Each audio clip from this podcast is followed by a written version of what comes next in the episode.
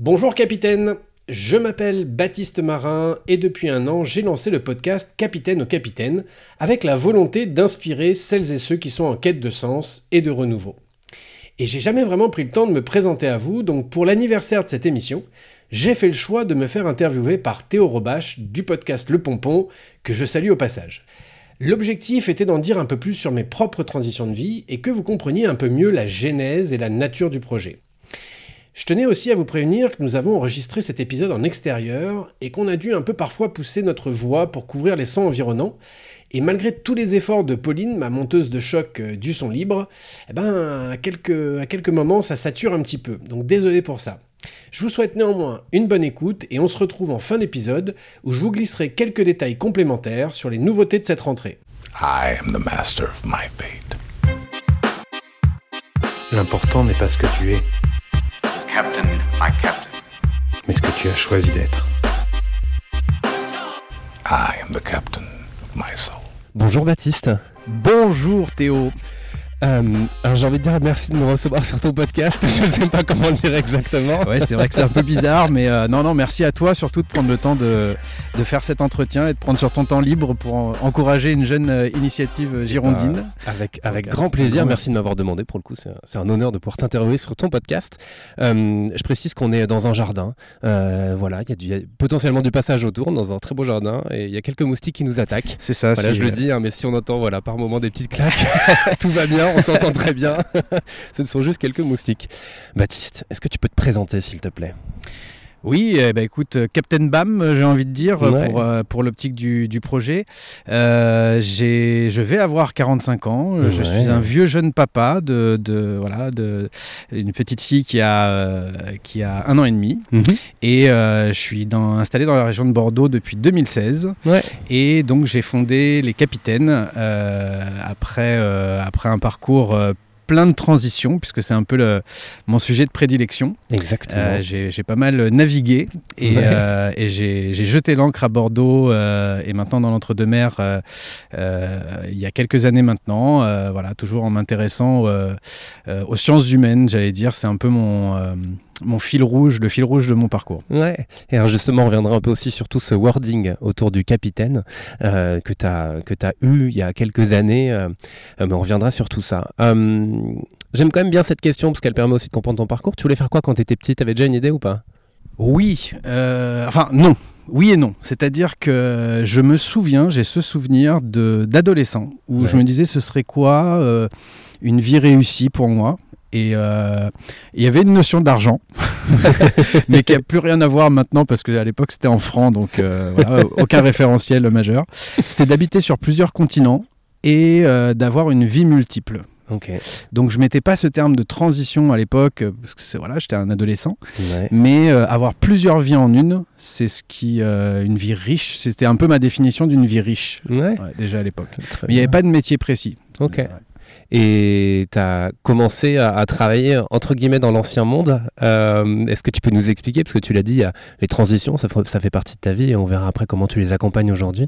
Euh, mais ouais, tu as, commencé dans l'ancien monde, tu as été cadre dans une euh, grosse boîte. Est-ce que tu peux nous expliquer un peu ce début de parcours? Ça permet aussi toujours de comprendre malgré tout d'où on vient et donc où on va après. Ouais, ouais, bien sûr. Bah, j'ai commencé à bosser euh, très jeune. J'avais euh, tout juste 18 ans et Ouais. euh, un BTS en alternance qui n'était pas du tout connu à l'époque. Donc, il fallait expliquer aux entreprises ce qu'était l'alternance. Et je suis tombé dans une boîte qui faisait du packaging. Donc, vraiment.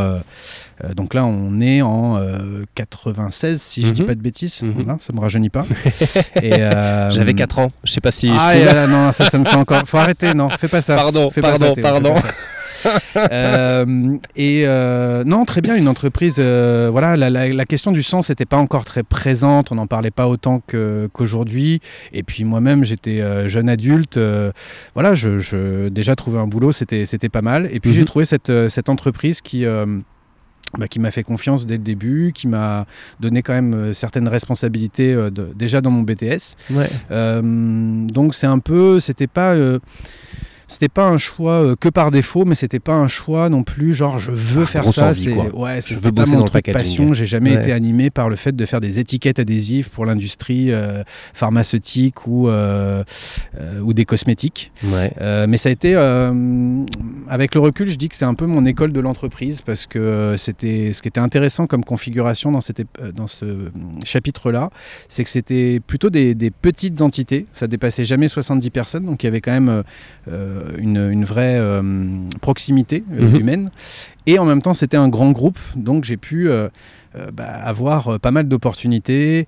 Il se trouve que dans l'industrie, euh, voilà, c'est pas ce qu'attiraient euh, les jeunes diplômés à l'époque, donc euh, ils avaient un jeune euh, pas trop, euh, pas trop bête euh, qui avait envie de voyager. Donc Ouais. du coup, après mon BTS, euh, je suis parti à 20 ans en Écosse dans une autre filiale euh, du groupe.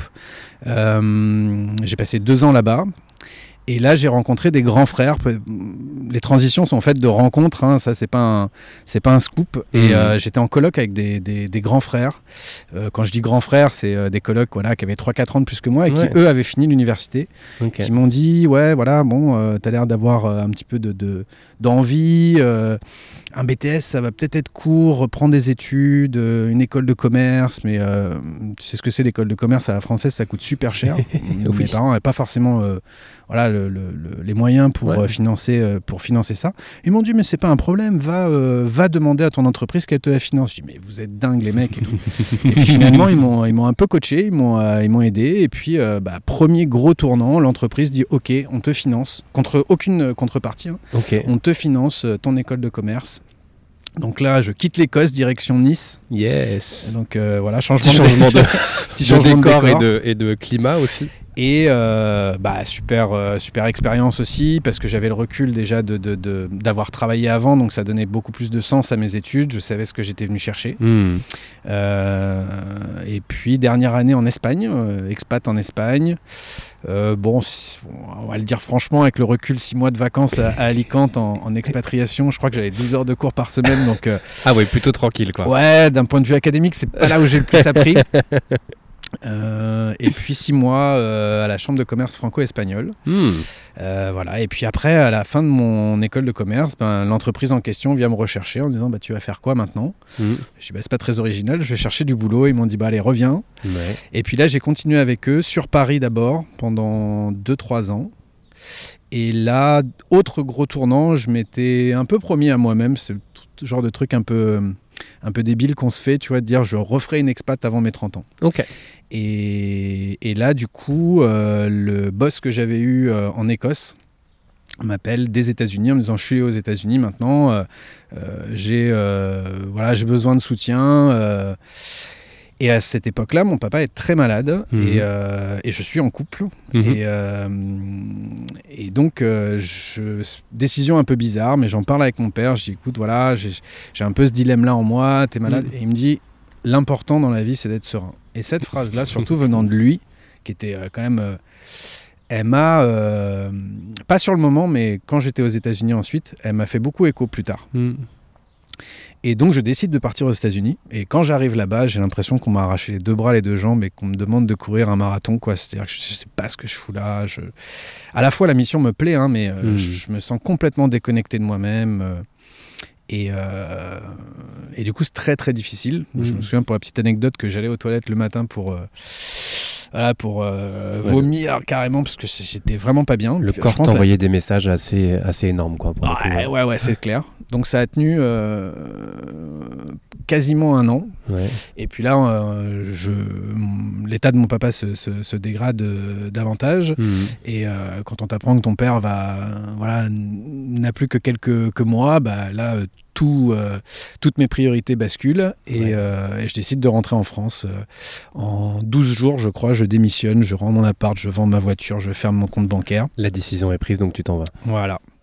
Euh, et là, euh, j'ai eu une grosse période d'observation. Donc là, on est aux alentours de mes 30 ans. En 2007-2008 c'est ça? Ouais, c'est ça. Et, euh, et là, euh, par observation, justement, euh, bah, de ces médecins qui s'occupent, enfin, être médecin, être soignant, c'est une vraie vocation. Hmm. Et là, je me dis, euh, waouh, Euh, comment euh, eux leur contribution c'est ça quoi. Et là on parlait pas d'économie sociale et solidaire, on parlait pas de, De tous ces enjeux, aussi. on parlait Bon, pas tu de vois, au-delà de l'économie, c'est le, cas- sens dans le métier que tu peux avoir, on en parlait moins. Absolument. Et euh, moi, c'est vraiment cette observation, c'est vraiment cette expérience-là qui a fait que je me suis dit, mais moi, qu'est-ce que je fais en fait Euh, Je fais des étiquettes adhésives. et je me rappelle me, me- me répéter cette phrase en fait euh, plein de fois. Putain, je fais des étiquettes adhésives. Comme une prise de conscience un peu émotionnelle. Et je me suis dit, Mhm. non, c'est pas possible. Et voilà. Après, ça m'a pris deux ans pour. euh, pour changer, Mhm. et ça, ça a été une autre, euh, une autre vraie bascule, quoi. Ouais. Comment t'as fait pour changer justement? Parce qu'on a, parfois il y a des. Là, on parle de déclic pour le coup, qui est le décès de ton papa. Euh, parfois, on a des déclics, mais qui vont durer cinq jours, et puis on revient dans une routine euh, qui n'est pas forcément celle qu'on veut, mais euh, on n'a pas la force, la possibilité de, bouger. Qu'est-ce que toi tu dis pendant deux ans? Qu'est-ce qui s'est passé à ce moment-là? Et, qu'est-ce que soit tu as mis en place ou, ou, ou- Ouais, est-ce que t'as- tu t'es fait accompagner? Est-ce que tu en as parlé autour de toi? Enfin, il se passe quoi pendant ces deux années-là de transition? J'ai pas un souvenir précis. Je crois que j'ai une capacité des fois à mettre un mouchoir sur ce, que, ce qui me va pas, quoi, ou peut-être, je sais pas. Donc je sais pas si je suis très objectif dans mon souvenir. Mhm.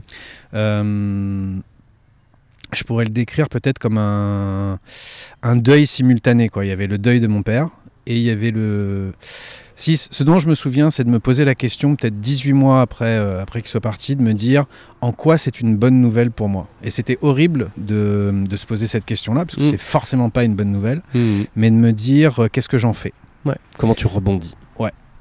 Et du coup, euh, je, je me suis dit, ben, peut-être que j'étais un peu trop dans, dans les attentes de, de, de, de lui faire plaisir ou de faire plaisir en général. Moi, qu'est-ce que j'ai vraiment envie de faire? Et là, euh, bah, quand tu fais cet exercice pour la première fois, que tu as 30 ans, euh, tu te retrouves devant un vide abyssal de dire waouh Donc c'est là que ce processus-là a commencé. Mhm.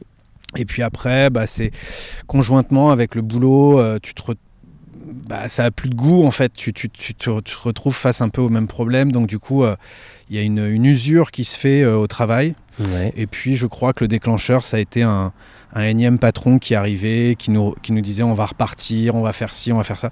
Et puis j'y croyais plus et je lui, je lui ai dit non. euh, voilà. Donc j'ai fait un, un bilan de compétences. Mhm. Et euh, la consultante à l'époque me dit Ouais, avec ce que vous me dites, est-ce que vous avez déjà pensé à, à travailler dans un cabinet? Et pour moi, cabinet, c'était soit un cabinet d'avocat, soit un cabinet de recrutement, donc je voyais pas du tout. Ouais. Et je suis tombé sur une, euh, sur une annonce euh, en ligne où je me suis complètement retrouvé. Quoi. Le truc, genre, mais euh, ah ouais, genre ça existe, ça, c'est, sérieux, quoi. Et j'ai postulé, bon, euh, voilà, je fais l'histoire courte, mais euh, au final, j'ai été, j'ai été pris. Et, euh, et là, la petite phrase qui revenait assez souvent, c'était euh, et en plus, je suis payé. Et en plus, et en plus, c'est naze, il me, il me file un salaire. J'étais vraiment payé pour apprendre. Ouais. Et tout ce que j'aimais bien dans le monde de l'entreprise, le rapport humain, le euh, ouais, ce, ce- ce- ce côté faire ensemble, etc. Ben j'arrivais, enfin, on me donnait des outils et on me donnait des mots pour pour mettre des concepts de- dessus, quoi. Mm. Et là, j'avais vraiment l'impression d'être comme dans Matrix, tu vois, de, de pouvoir de voir les zéros et les 1 dans les interactions, de décoder, d'avoir euh, un vocabulaire qui me permettait d'eux. Ouais. Et j'ai adoré, j'ai adoré. Et donc, c'est, tu rentres dans un, dans un cab- cabinet prestigieux pour le coup de communication interpersonnelle. Mm. C'est ça. Kesako. Écoute, c'est un- c'est l'association dans les années 70 d'un psychologue et d'un directeur de vente qui ont dit euh, tiens, si on met nos compétences ensemble, on devrait pouvoir euh, apporter quelque chose dans les organisations. Donc, Ouais. ils étaient assez précurseurs à l'époque. mais Aujourd'hui, ça se fait beaucoup. Mais c'est euh, ouais, c'est de la c'est comment on communique euh, finalement, comment on, on communique, euh, j'allais dire efficacement, euh, comment on arrive à s'entendre, comment on arrive à coopérer, comment on arrive à motiver, comment on arrive à se motiver. Euh, donc il y a deux types de communication pour moi euh, sur ce plan-là. La communication interpersonnelle, c'est la communication avec les autres. Et il y a la communication intrapersonnelle, c'est notre discours intérieur.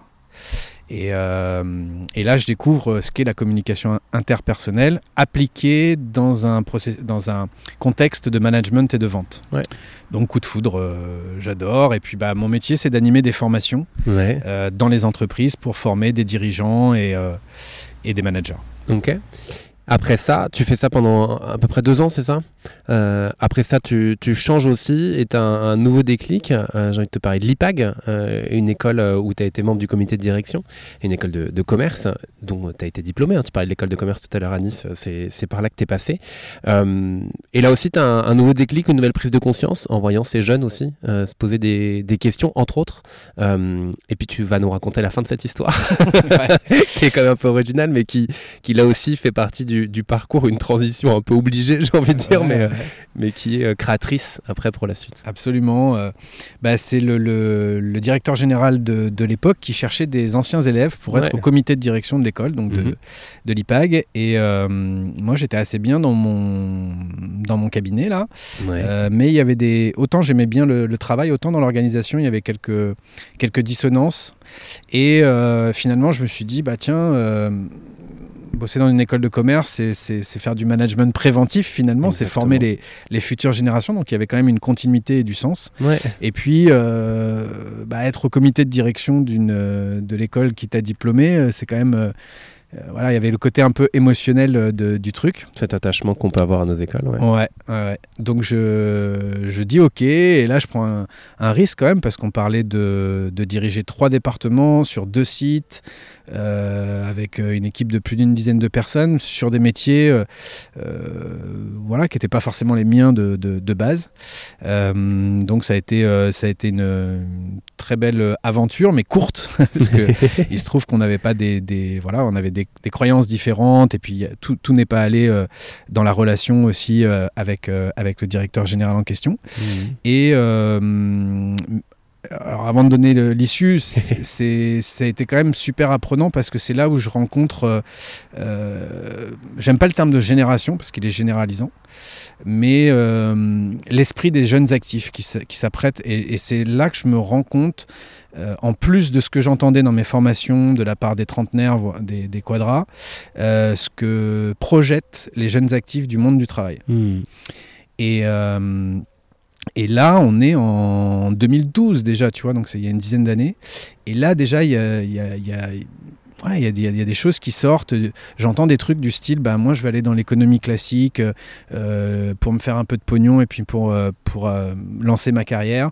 Je ferai mon burn-out à 30 ans et puis après, je ferai... Ouais, j'entends des trucs qui m'alertent, en fait. Et puis... C'est marrant comme plan de vie. Ouais, non, je l'ai Enfin, entendu hein, chez certains. hein, je dis mais- pas que c'est la majorité, mais je l'ai entendu chez certains. Et euh, là, je me dis, ouais, il y a un vrai truc qui a changé. euh, je prends conscience de ça, de l'évolution du monde du travail, des attentes. Euh, donc, ça, ça a été très apprenant aussi. Mhm. Je m'aperçois d'ailleurs que les ressentis sont pas forcément différents entre les jeunes actifs et ceux qui sont dans euh, les organisations depuis un certain temps, Ouais. mais que le contexte est différent. Parce que quand tu commences et que tu es en école de commerce ou en école d'ingénieur ou que tu sors de tes études Mhm. de manière plus générale, sans me focaliser sur, euh, sur ça, Ouais. eh ben, t'as rien à perdre en fait. T'as pas d'image sociale euh, à, à préserver, Ouais. t'as pas de crédit à payer, d'enfants à nourrir, Mhm. et t'as un futur qui est beaucoup plus incertain parce que t'as 40 ans de carrière à, à- à construire. Donc ça, ça, ça se cristallise à ce moment-là. ouais. Mm. Et surtout un futur, pardon, mais comme on est en 2000 2012 et quelques, il y a quand même une grosse crise 4 ans plus tôt. Enfin, on, a déjà euh, des Oui, choses quand même vrai, euh, qui, ont, aussi, qui, ont, qui ont impacté euh, le monde de manière générale et, et le milieu de l'entreprise aussi. Euh, tu nous racontes la fin de, de cette aventure aussi rapidement, mais encore Ouais. une fois, euh, c'est aussi une façon de de- d'enchaîner sur autre chose. Ouais, ouais, ouais. Je, je vais pas rentrer remercié, trop dans. quoi, on va le dire. Comment T'es remercié, on va dire. euh. Ouais, non, je suis. Non, on peut nommer les choses. Je suis viré pour faute grave, insubordination. Dans les faits, c'est ça. Ouais. Euh, non, je sais pas si j'ai eu tort ou raison. En tout cas, j'ai essayé d'écouter ma vérité. C'est- dans, dans la notion des capitaines que je que telle que je l'imagine, il y a cette notion d'intégrité, c'est-à-dire que d'aller jusqu'au bout de ce, ce en quoi on croit. Mm. Euh, et là, on m'a donné une, une instruction qui ne faisait pas sens. Et donc, euh, j'avais beaucoup à perdre puisque j'avais un bon salaire, j'avais euh, voilà, j'avais un bureau euh, à 50 mètres du café de Flore, Ouais. donc en plein milieu de Paris et tout. Mais pour autant, je me suis dit non, si, ça ne fait pas sens, je ne peux pas obéir aveuglément. Mm. Et du coup, j'ai été jusqu'au bout de mon idée. Après, il y a peut-être de l'ego qui est rentré en jeu aussi, et- etc. Mais c'est, en tout cas, c'est jamais, c'est, pas une décision que j'ai, j'ai regrettée. Ouais. Peut-être aussi que j'étais pas à ma place tout simplement et que voilà, mais je l'ai je l'ai pris comme ça en, me- faisant confiance. C'était pas facile quand même parce que j'avais créé un lien avec l'équipe et euh, bah, je suis parti presque sans leur dire au revoir parce qu'il y a tous des, il y a des démarches euh, dans, ce, dans ce type de, de, de, de litige euh, Ouais. qu'on doit respecter. Donc ça, c'était pas évident humainement. Mhm.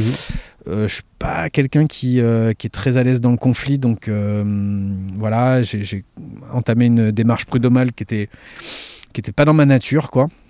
Et puis finalement, ça s'est ça s'est réglé plutôt voilà en, en bonne intelligence. Et Ouais. je remercie l'autre partie aussi d'avoir été intelligent.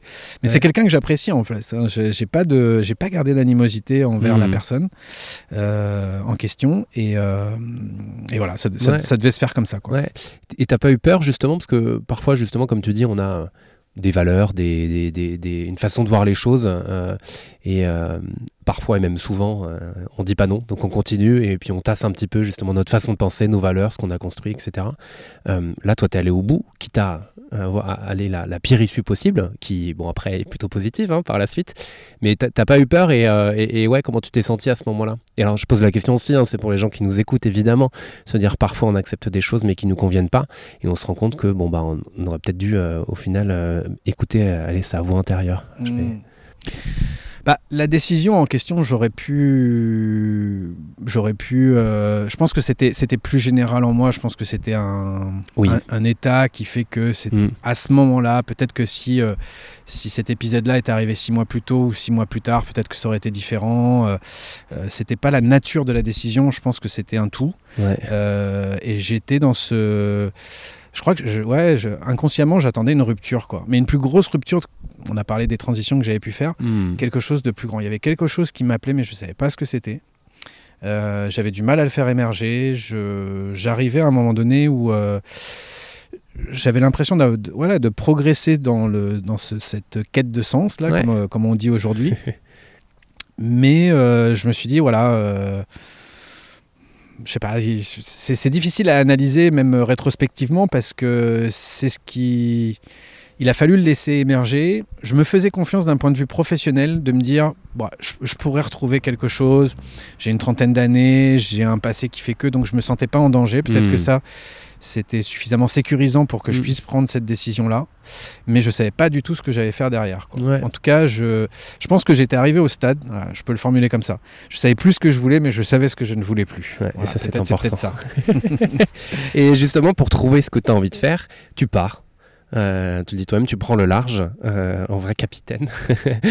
Euh, tu pars six mois en sac à dos pour, pour faire le point, pour savoir où t'en es, ce que tu as envie de faire. Bon, sans, sans peut-être déjà mettre des mots là-dessus, mais bon, au moins tu dis je pars et je verrai ce que ça donne. Qu'est-ce que tu dis au moment où tu pars? Est-ce que tu sais combien de temps tu vas partir? Est-ce que est-ce que tu as une idée de ce que tu vas faire? Et puis explique-nous pour le coup ces six mois, est-ce que tu fais pendant ces six mois au tout début, quand euh, voilà, il y a eu cet épisode précédent là, euh, je me dis juste, je vais prendre des vacances. Quoi. Je vais Ouais. m'autoriser un voyage. Je voyais trois semaines, un mois, euh, voilà, chose que j'avais pas fait depuis depuis le début de ma carrière. Ouais. Et, euh, et c'est ma sœur, je la remercie, qui euh, toujours une voilà, il y a toujours qui balance cette petite phrase anodine et qui dit euh, ouais, quand tu feras ton tour du monde. Je me dis, je pas parler de tour du monde. Et je me dis, mais ouais, mais c'est une bonne idée, ça, un tour du monde. Euh, il se trouve que j'avais un petit peu d'économie euh, à ce moment-là, donc je me dis, mais ouais, ça commence à germer en moi. Et euh, là, je vais à la Fnac et je m'achète un planisphère et Énorme. je l'affiche dans mon salon. Et, euh, et là, le voyage commence en fait. Là, tu dis, bon, qu'est-ce que je fais? Combien de temps je pars? Où je vais? Etc. Ouais. Et ça, ça fait vraiment. euh, c'est vraiment le souvenir que j'en ai, c'est que mon voyage, il a débuté le jour où j'ai acheté ce planisphère. Quoi. Énorme. Et, et je savais pas trop. Je ne voulais pas me donner d'objectifs. Je voulais vraiment que ce soit une, une parenthèse enchantée, ce voyage. Et euh, du coup, je, je- je décide quand même des grandes étapes. J'avais besoin de me sécuriser un peu. C'était la première fois que je faisais un voyage aussi, euh, aussi, aussi long. tu pars Et, seul? Ouais, ouais, je pars seul Ouais. euh, en sac à dos. Je suis célibataire à ce moment-là, donc, Ouais. euh, donc euh, freedom euh, absolu. Et, euh, et je pars euh, en repérant des pays où j'ai un peu des connaissances quand même de temps en temps, d'autres pays où je, où je, que j'ai vraiment envie de visiter. Et euh, je pars, non, là, au début, je pars sans objectif. Quoi. Ouais. Et puis il y a la première partie, donc j'a- j'arrive en Thaïlande euh, le jour du Nouvel An. Euh, voilà, ça s'enclenche un petit peu. Je fais des, des rencontres très tôt, euh, dont euh, Étienne, qui est devenu un pote, qui a un podcast aussi. J'en profite pour faire sa promo, qui s'appelle Et surtout la santé, et qui est très très bien. Et euh, avec qui on échange. On fait pas tout le voyage ensemble, mais on se retrouve. euh, et puis il y a plein de réflexions qui naissent. Et euh, comme je, j'ai- c'est difficile pour moi de mettre mon cerveau en pause trop longtemps. Là, il y a une partie un peu bilan qui se fait. J'essaie de me retourner. Qu'est-ce que j'ai aimé, moins aimé, euh, etc. Donc un, un peu un- une sorte de voyage introspectif. Le voyage, c'est génial pour ça, hein, Mhm. surtout quand tu es à l'autre bout du monde et que tu n'as aucune, euh, aucune contrainte Ouais. ou très peu. Et, euh, et je commence à me documenter, euh, je découvre ce que sont les pédagogies alternatives, je découvre ce qu'est le SS, je découvre euh, tout un tas de choses en fait qui me passionnent et je tire le fil de tout ça. Bon, je profite du voyage quand même. hein, je- je- je- voilà, j'ai bien conscience qu'on fait pas ça tout le temps. Mhm. Mais il y a ça, il y a ce fil voilà, qui, qui commence à émerger. Et c'est en Nouvelle-Calédonie, donc là, gros gros déclic. Celui-là, je m'en souviendrai toute ma vie. Euh, c'est des potes qui me prêtent une voiture pour que je fasse le tour de l'île et ils ont que quelques CD dans la voiture. A- on capte pas la, la radio beaucoup, tu vois, en Nouvelle-Calédonie. Et euh, il y a une- un CD de reprise des chansons de Goldman. Et à un moment donné, je suis dans ce. Là, c'est le petit moment carte postale qui fait rêver. Euh, je suis dans ce, ce lieu magique euh, qu'est la Nouvelle-Calédonie en termes de, de, de flore. euh, C'est incroyable de, de diversité. Et mon esprit euh, divague quoi, au son de la musique. J'ai la fenêtre ouverte, il fait beau. Et là, j'ai- des pensées qui vont à, à 2000 à l'heure. quoi. Et la chanson euh, se termine, passe sur une autre. Et, euh, et je sens que cette énergie redescend. Donc je remets la chanson et je repars dans mon truc. Et je, je suis assez obsessionnel. Donc je pense que j'ai dû la mettre 15 fois d'affilée.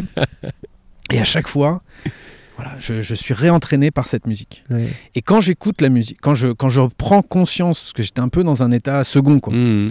Quand je prends conscience de la musique que c'est, de la chanson que c'est, ça colle parfaitement avec euh, le déclic que je suis en train d'avoir. Mais je j'entendais pas les paroles. La chanson, c'est Il changeait la vie. Donc euh, voilà.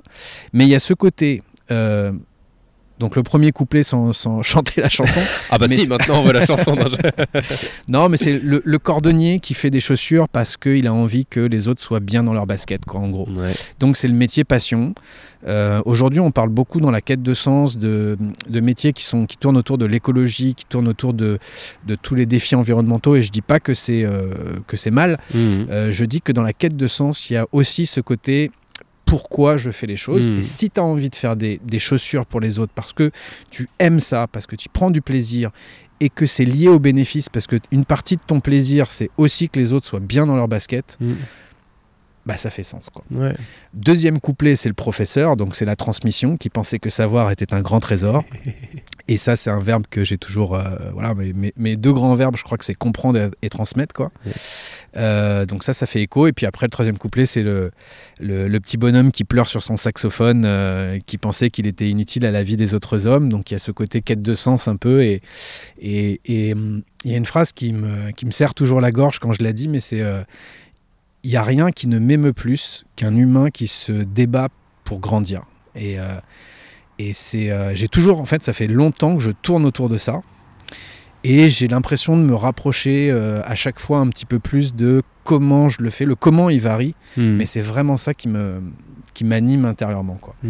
Et là, j'ai une sorte de. Tu sais, un peu comme si tu essayes de faire un puzzle depuis longtemps. Tu sais que tu as toutes les pièces. Mais là, d'un seul coup, l'image que tu dois faire, elle est claire. Donc, tu rien fait de. Voilà, tu as, un peu détouré euh, le, le- le puzzle, quoi. Mais là, d'un seul coup, tu dis Ok. Ok. Je sais pas comment je vais y arriver. Je sais pas. euh, voilà. Mais c'est là que je veux aller. Mhm. Et là, je m'arrête, je me, je me pose, j'arrête la voiture quand même et, et je profite de l'instant en me disant ça, ce moment-là, euh, tu vas t'en souvenir toute ta vie. quoi. Donc ça, c'est gros, gros déclic de mon, de mon tour du monde. Génial, génial. Comme quoi la musique et le voyage aussi pour le coup, mais euh, Là, on n'apprend rien à personne, je pense, en exactement. ouais, ça, mais bon, mais- ça fait du bien de le répéter, le redire un petit peu de temps en temps aussi, quoi. Euh, quand tu rentres de ces six mois, dans, t'es dans quel état? Et, et- et tu repars, euh, enfin tu reviens plutôt avec, euh, enfin tu repars parce que tu reviens ici, donc tu repars avec une énergie, mais tu reviens avec, avec quelle énergie aussi et, quoi en tête si tu as quelque chose en tête? Ah, j'ai- j'ai- je, je passe euh, le reste du voyage à écrire. Ah, À écouter la musique. écouter la même musique. Je l'ai écouté 700, 700 300 fois. Euh, non, non, mais, euh, non, non, mais je, commence à écrire. euh, je, je me mets des moments. Des fois, je m'arrête deux jours. Je bouge pas de mon, de mon auberge de jeunesse là Ouais. et je- j'écris, j'écris, j'écris. Donc, j'affûte un peu mes, mes convictions. Mhm. Quand je rentre, je suis un peu dans une énergie. Je reprends mon appart. Je suis vraiment dans une énergie go, go, go. J'avais repéré La Ruche, Ouais. qui est un espace de coworking. Enfin, maintenant un peu partout en France, mais à l'époque. c'était qu'à Paris. Ouais. Et, euh, et je suis en mode, allez, euh, il faut, ouais, dans cette énergie créatrice de, de, de, de faire quelque chose avec ça. Mais de quoi justement? Est-ce que tu as déjà une idée? Parce que. euh, Ouais, donc euh, au début, quand j'arrive, ça s'appelle Unicity. Je voulais jouer sur ce mot d'unicité, donc euh, le côté unique d'une personne et euh, euh, de Et faire you. corps à plusieurs. Ouais. Mais euh, très vite, euh, je rencontre euh, Anaïs euh, Georgelin et on travaille. euh, elle, elle est un peu sur la même énergie. Elle a des envies aussi d'entreprendre dans ce, dans ce côté. euh, comment je pourrais le décrire à l'époque euh, Ouais, on se disait les carrières, elles sont plus linéaires. Euh, Aujourd'hui, on, on- c'est pas parce qu'on commence comptable qu'on finira comptable. Donc, comment on fait euh, On a un peu cette critique euh, constructive de, des écoles de commerce, euh, du salariat. euh, on s'interroge un peu. on a un peu le même type de questionnement, peut-être avec des angles différents Mhm. et on décide de, de- de se lancer un peu dans, dans l'aventure ensemble. Et, et c'est devenu So Many Ways, donc voilà, qu'on a commencé en, en assaut au départ. Ouais. Et, et puis pour répondre à ta question, j'ai cette énergie-là d'un côté, mais je pense que j'ai pas mesuré tout ce que le voyage euh, a transformé en moi d'un point de vue perso. Ouais. Euh, j'ai un peu euh, éludé ça. Et quand je reviens dans Paris, euh, on est aussi en 2015, il y a les attentats, à ce moment-là, il y a une ambiance un peu glauque et un peu particulière sur Paris.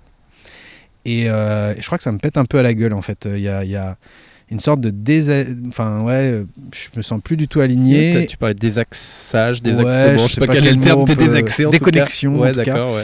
euh, qui fait que euh, bon, c'est difficile quand on monte un projet aussi euh, de trouver sa place, etc.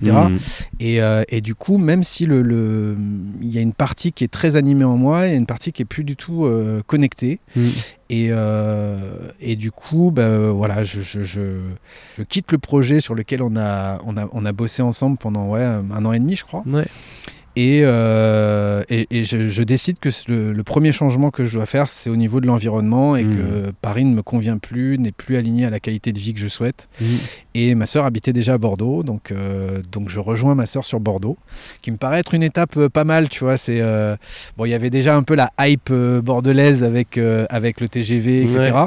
Mais pour moi, c'était une bonne transition parce que c'est un peu voilà une ville un peu plus à taille humaine Mhm. et qui me va bien. Et donc j'arrive à Bordeaux en, 2000, euh, en 2016 en me disant je vais me concentrer sur ma vie perso maintenant. Ok.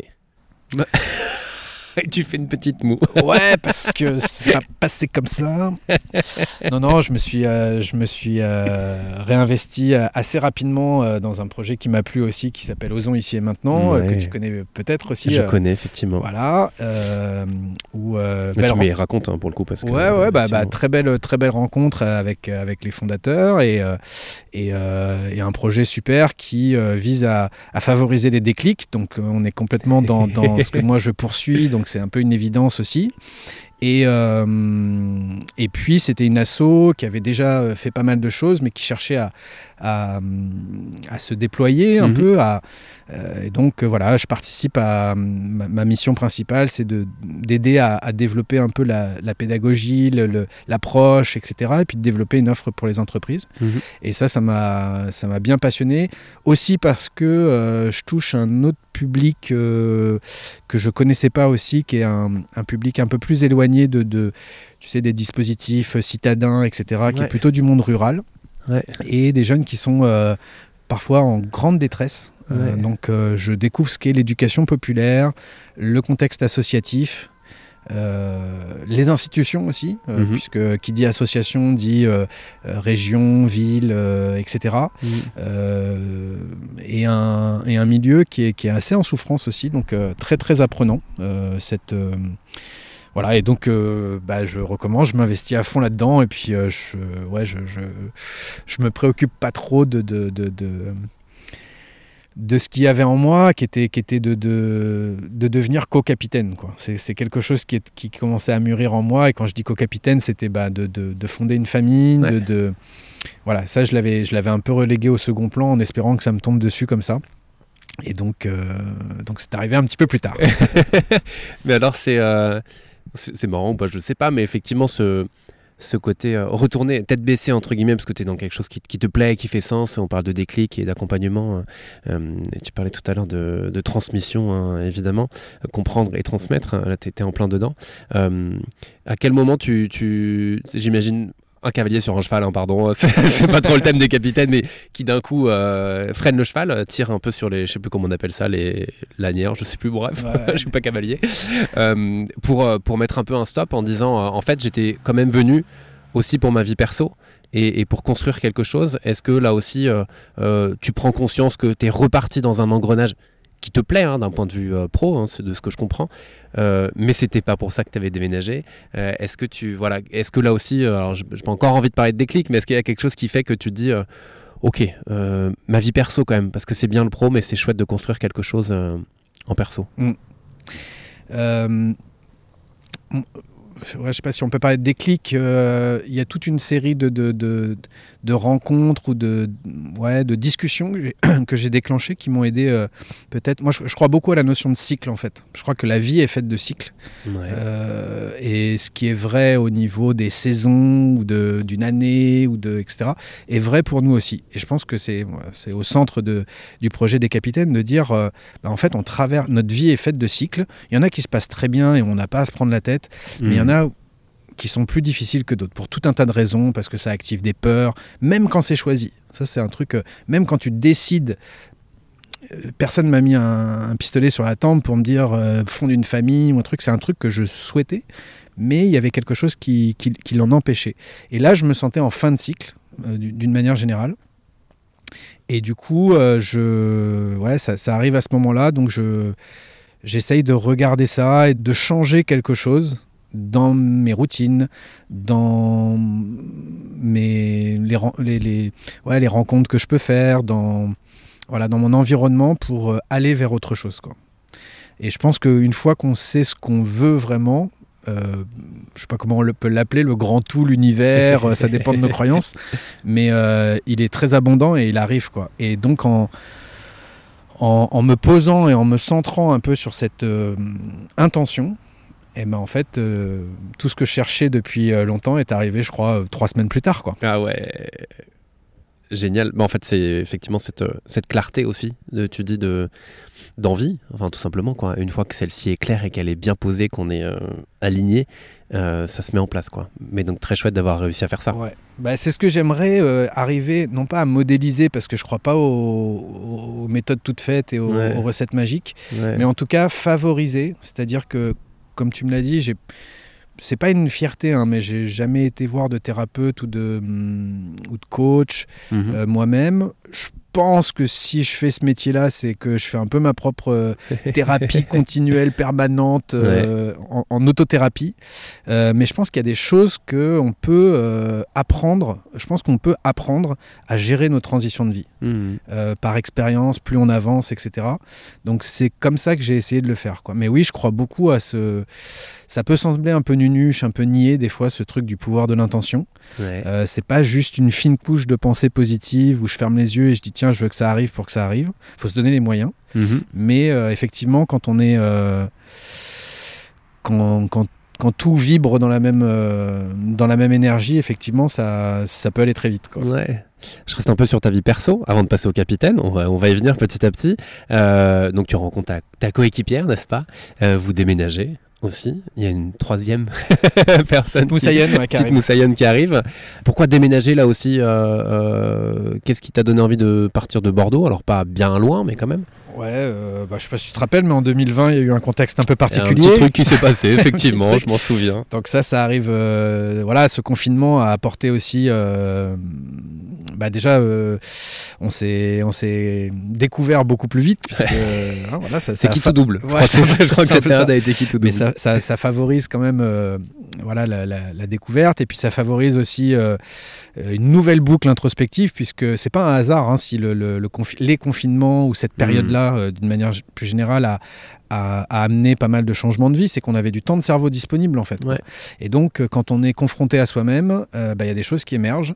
Et euh, là, on était quand même dans une nouvelle configuration, euh, puisqu'on était à deux. On avait des envies d'être à trois. Et puis, bah, on a commencé à tout simplement à regarder. On avait envie de, de, de- de tenter l'aventure en dehors de, de la ville Ouais. De nous rapprocher de la nature, etc.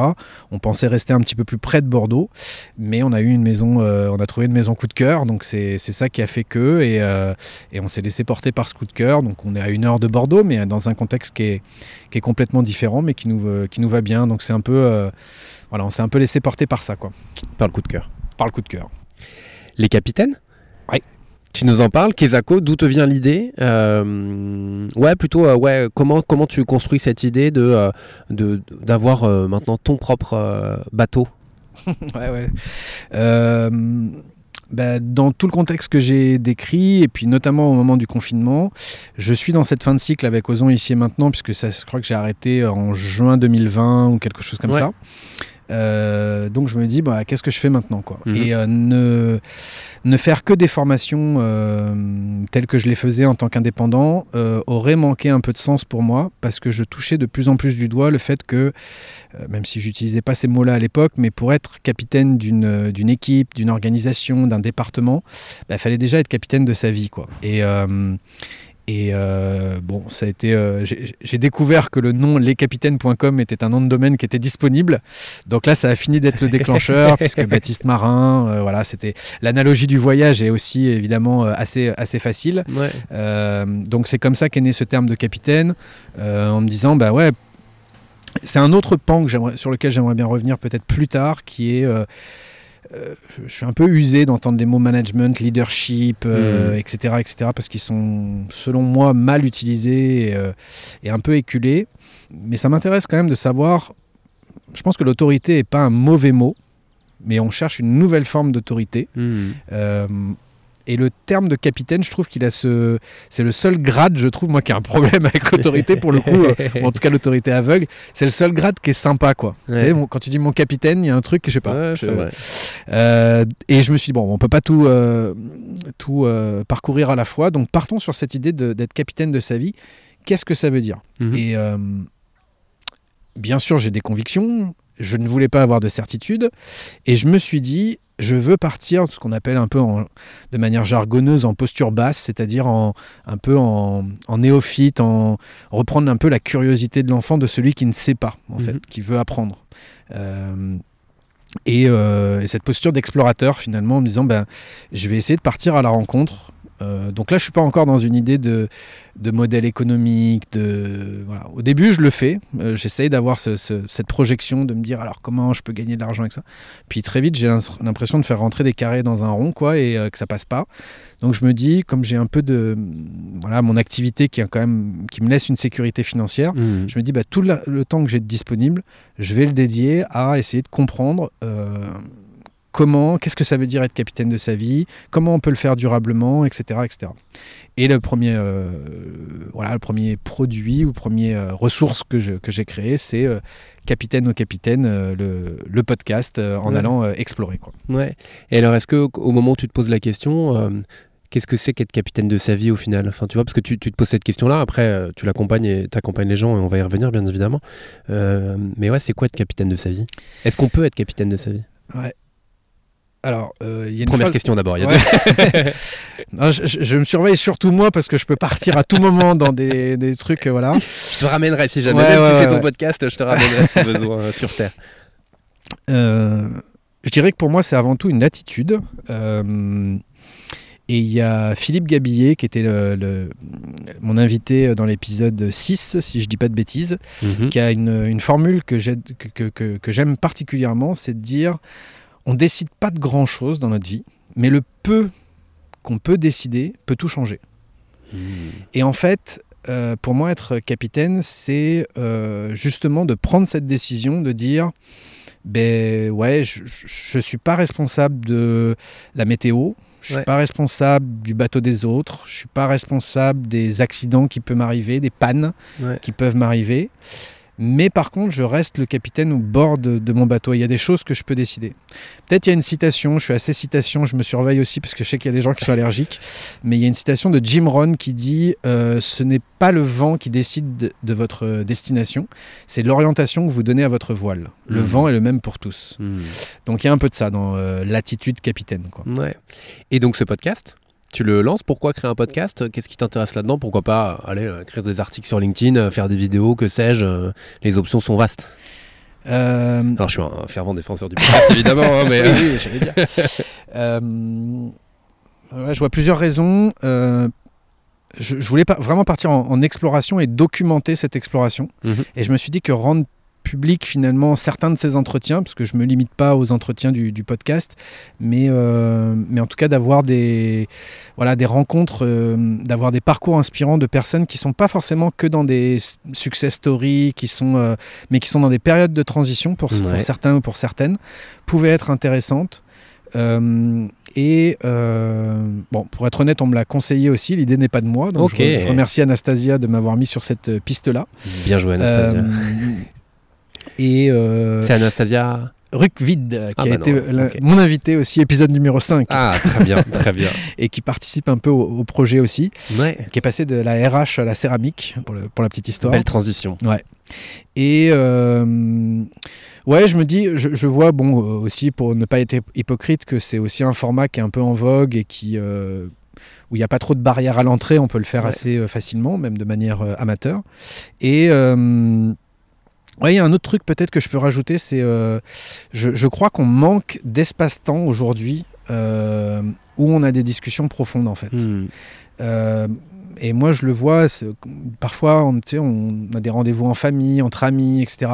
Et on reste assez souvent sur un niveau de discussion, euh, euh, somme toute, assez superficiel, parce qu'on fait juste un update de nos vies. Ou... Et ça fait du bien, attention, Ouais, ouais, je dis pas qu'il faut se prendre la tête tout le temps, Ouais. mais euh, discuter des choses euh, vraiment profondes, parler de soi ou s'intéresser à l'autre pour qu'il nous confie un peu euh, ce qu'il a en lui, on le fait pas, on le fait pas sou- si souvent que ça Mhm. finalement. Mhm. Et je pense que ouais, ça manque un peu, et donc c'est une des raisons pour- de, de ce podcast aussi, quoi. Ouais. Euh, T'as reçu plusieurs personnes, tu l'as dit, au parcours complètement différent. Comment tu les choisis? Euh, par mon réseau personnel, Ouais. euh, LinkedIn m'aide beaucoup aussi à faire des, des belles rencontres. Ouais. Euh, voilà, euh, et puis euh, et puis après des personnes que j'ai que je connaissais, enfin que je connaissais sans connaître. Euh, Philippe Gabillet, c'est un, exemple. Voilà, que j'avais envie de rencontrer. Il y a Laurent Moisson aussi qui sera le, le prochain invité. Donc je, j'y vais vraiment euh, aussi un peu au coup de cœur. Euh, J'ai arrêté de dire euh, je suis très heureux de vous recevoir dans cet épisode parce que je vais le dire à chaque fois puisque par définition ce sont mes invités donc ça me fait plaisir de les recevoir. Oui, c'est quand même bien de commencer comme ça, comme ça. Ils, ont- C'est ils ont vrai. quand même le sourire, tu leur donnes quand même le C'est sourire. clair, c'est clair. Mais euh, voilà, des, des- des- des personnes avec qui je pense que le- le- l'histoire ou la réflexion peut être, ou l'expertise peut être inspirante pour des personnes qui se posent la question d'un changement de vie ou d'une réorientation, d'une transition Ouais. et qui ont, qui ont envie d'avoir un petit coup d'inspiration. Quoi. Ouais. Et, euh, et avant de te poser la question sur euh, ce que tu retiens de ce que tu as créé au final et ce que tu vas créer, qu'est-ce que tu retiens de ce qu'ils t'ont partagé? Parce qu'au moment où on enregistre, tu as, publié 10 épisodes. Ouais. Euh, et, et forcément, ça t'apporte quelque chose. Enfin, moi, je, je, je- je peux que être. euh, Enfin, on a des visions différentes. Moi, j'en ai fait un peu plus de 130, donc euh, Ouais, ça m'apporte énormément et ça, ça, me nourrit évidemment sur tout le chemin et ça t'apporte souvent des réponses au bon moment. Qu'est-ce que toi, ça t'a apporté là, ces 10 premiers?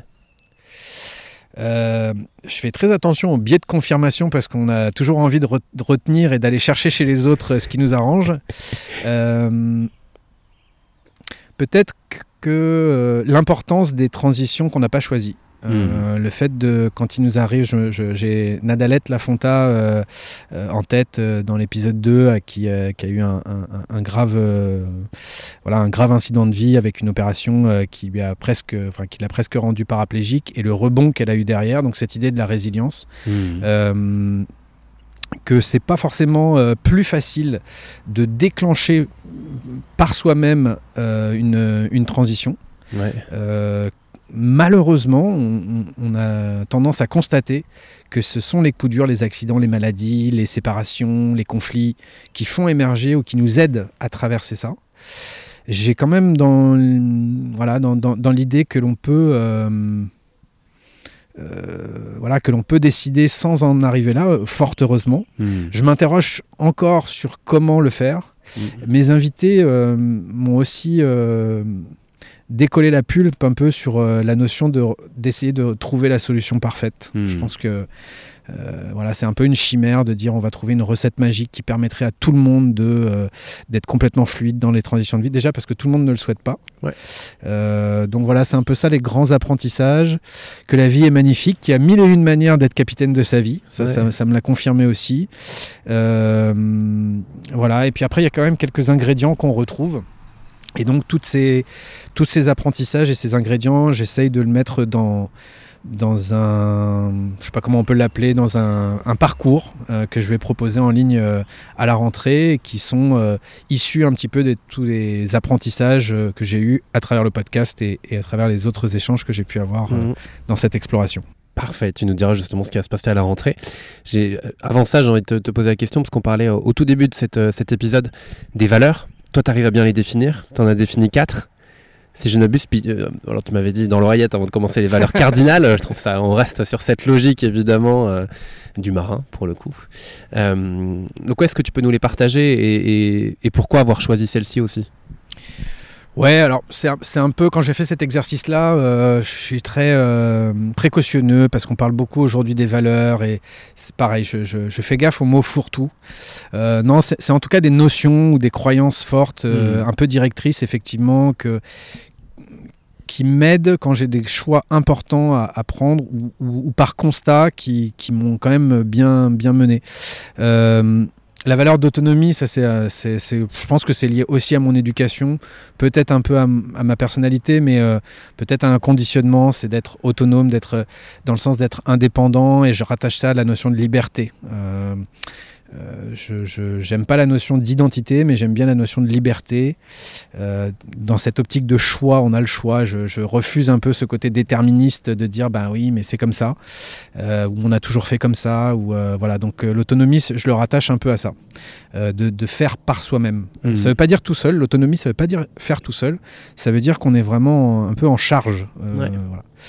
Euh, la deuxième, c'est la sérénité, parce que c'est euh, voilà, la, fameuse Ouais, phrase de, de- mon père, euh, l'important dans la vie, c'est d'être serein, qui m'a qui m'a beaucoup impacté. Et euh, ouais, cette notion de séré- sérénité, moi, je ne suis pas quelqu'un de serein, je peux- je pense pas me définir comme ça, mais plus, euh, tu vois, une valeur, ça peut être un objectif aussi, Ouais. quelque chose vers lequel on souhaite tendre.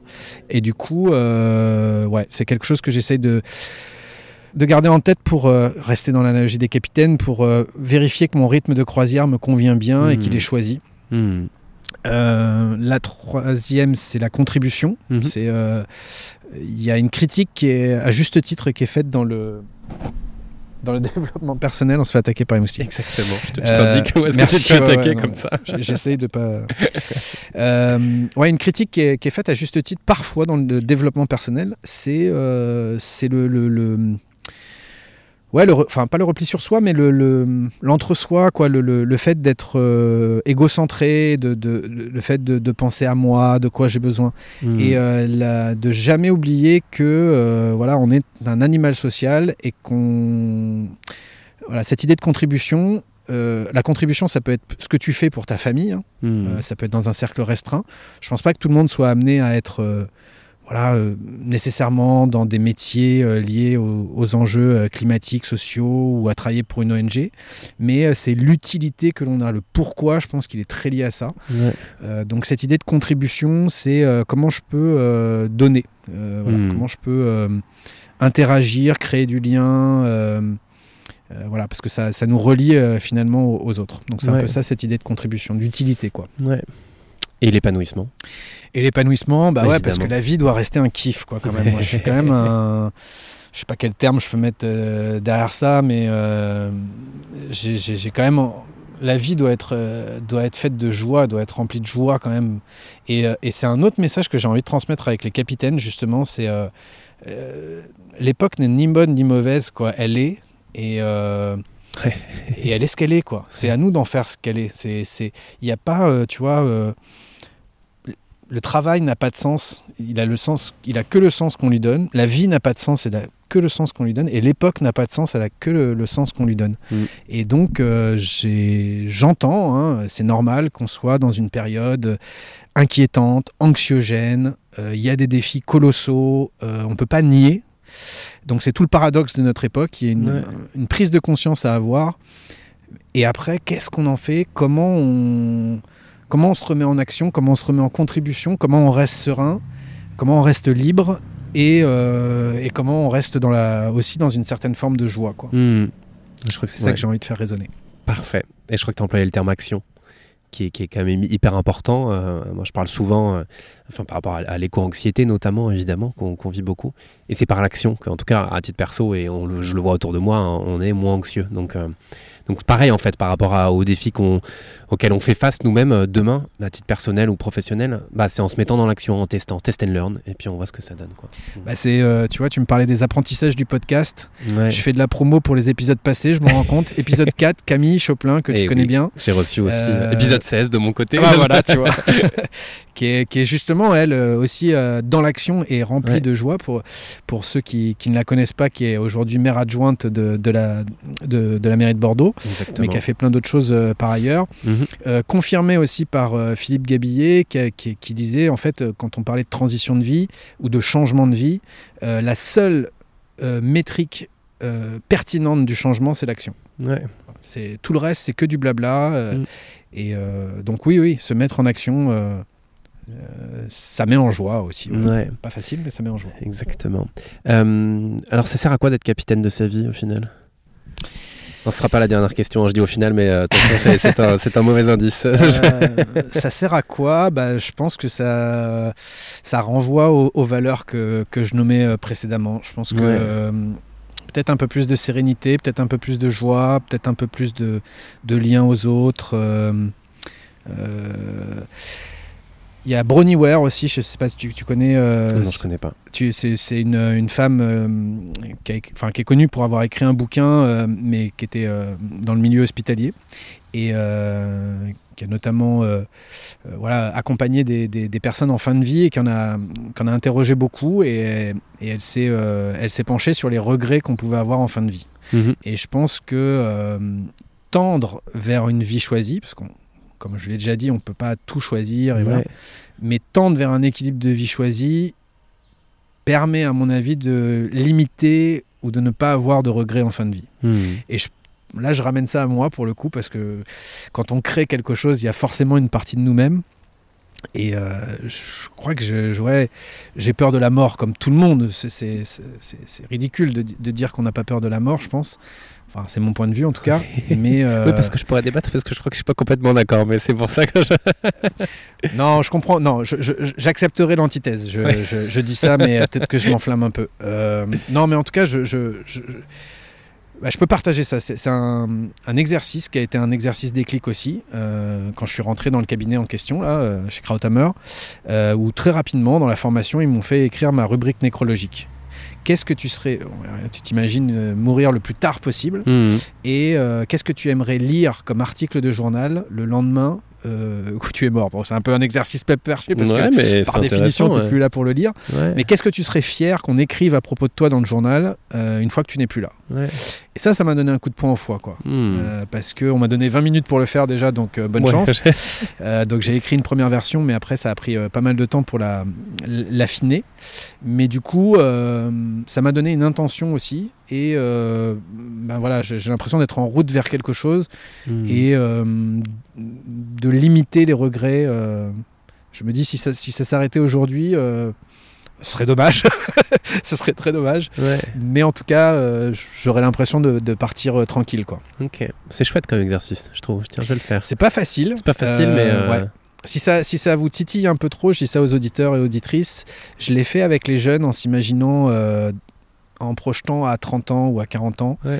euh, de dire vous êtes interviewé par euh, Impact Magazine, euh, qu'est-ce qu'il raconte à propos de vous Voilà, un- ça vient un peu moins chercher l'idée de la mort, qui est pas Mhm. toujours réjouissante, mais c'est paradoxalement, c'est parfois plus compliqué de se projeter à 6 mois ou à un an ou deux ans Hmm. que de, se- que de s'imaginer ce qui nous rendrait fiers, heureux, épanouis dans 20 ans ou 30 ans. C'est- Ouais. C'est ouais, c'est un, un exercice que je conseille en tout cas. ouais. Parfait. Euh, je parlais de la rentrée de septembre. Qu'est-ce qui arrive là pour les capitaines? Quelles sont les, les nouveautés? Ouais, bah, on a un an de, un an d'exploration, enfin d'exploration active et, et- et documentée, Visible. structurée, visible, etc. Puis ça fait beaucoup plus longtemps que ça que ça me trotte dans la tête. Euh, donc il y a quand même pas mal d'apprentissage. Ouais. Euh, je lance une première vidéo en YouTube en septembre pour euh, décortiquer certains outils en m'appuyant sur soit des séries, soit des, des films cultes un petit peu. Donc Ouais. la première, ce sera autour d'un outil qui s'appelle le cadran d'Hoffman, qui m'a pas mal aidé moi aussi à, voilà, à ajuster certains, certains trucs. Et, euh, et que j'ai décidé de, de- de- réaliser sur, euh, en prenant appui sur la, série Friends, donc en, en voyant euh, comment cet outil-là pouvait nous aider à, à, développer des relations plus intenses et authentiques, tout en prenant les illustrations des personnages de Friends, qui sont connus par beaucoup. Mhm. Donc voilà, ça c'est un- une première innovation qui, qui sort là euh, dans, normalement dans les jours qui viennent. Euh, version 2.0 du site euh, normalement euh, qui sera sortie aussi, euh, j'espère, euh, courant septembre, on ne sait pas quand exactement. Euh, voilà, et puis je vais sortir donc une, une- une première, euh, ce sera en version bêta, j'ai vraiment envie de le co-construire avec les premiers utilisateurs, mais une sorte de, de parcours en trois étapes euh, pour apprendre à gérer nos transitions de vie. Euh, je le veux, je, je l'ai souhaité ce parcours à la carte euh, et euh, par petites bouchées pour que ce Mhm. soit accessible et ciblé selon euh, les problématiques. Euh, donc euh, voilà, je ne veux pas donner de tarif parce que je sais pas exactement, euh, voilà, c'était pas ma préoccupation première, mais que ce soit accessible en tout cas. Ouais. Euh, il y aura trois grandes étapes, ça c'est sûr. Euh, reprendre la barre, donc comment euh, je fais un constat, comment euh, euh, de mes compétences, de mes motivations, de comment je retrouve de la sérénité aussi, et puis comment je, ouais, j'active mon, mon potentiel, comment je fais un bilan et un constat de ma situation actuelle. Choisir son cap, donc là c'est le côté euh, projection, avancer vers son pourquoi, euh, définir quelle est la prochaine étape, définir mon je veux euh, Mhm. intentionnel Mhm. Puis larguer les amarres parce qu'après euh, c'est beau d'avoir une vision mais il faut bien la concrétiser Euh, donc comment je co-construis avec mon entourage comment je, je vais euh, gérer ça avec mes proches comment je vais obtenir des oui aussi pour euh, transformer mon, mon projet en action etc etc donc voilà qui, ce qui va sortir j'ai toujours peur d'oublier quelque chose le podcast va continuer aussi j'ai décidé de repartir pour une, pour une saison 2 euh, Yes. après une année. Je j'ai pas encore décidé. Peut-être que ça prendra aussi d'autres formes différentes. Je peux Mhm. faire un peu de teaser parce que normalement j'ai des huit principes. Donc je vais avoir, euh, Flore Vasseur que tu connais Yes. euh, peut-être, euh, Ouais. documentariste, euh, voilà, qui m'avait beaucoup ému dans dans une interview Thinkerview qu'elle avait fait. Ah. Et euh, hier j'ai eu le, le oui de de principe, je prends beaucoup de précautions aussi, mais de Marc de la Ménardière aussi, Ah, euh, voilà, que tu, que tu connais. Ouais.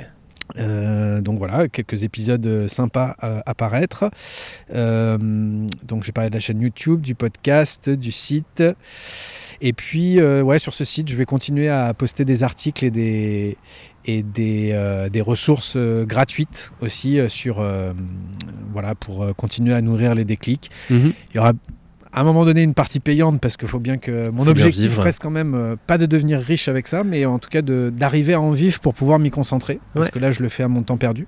Ouais. Donc voilà, de développer ça et puis de, de construire un petit, un petit cercle autour des, des capitaines pour que, pour que ce projet soit aussi collectif parce que je me rends compte que j'avais besoin d'aller jusqu'au bout de mes idées. C'est un truc que j'ai pas dit, pardon, je, je précise aussi, mais une des raisons pour lesquelles j'ai déclenché les capitaines, c'est que je me suis dit, j'ai toujours été dans des rôles de conseiller un peu, que ce soit dans un comité de direction, à, à nourrir la réflexion du fondateur ou du directeur général.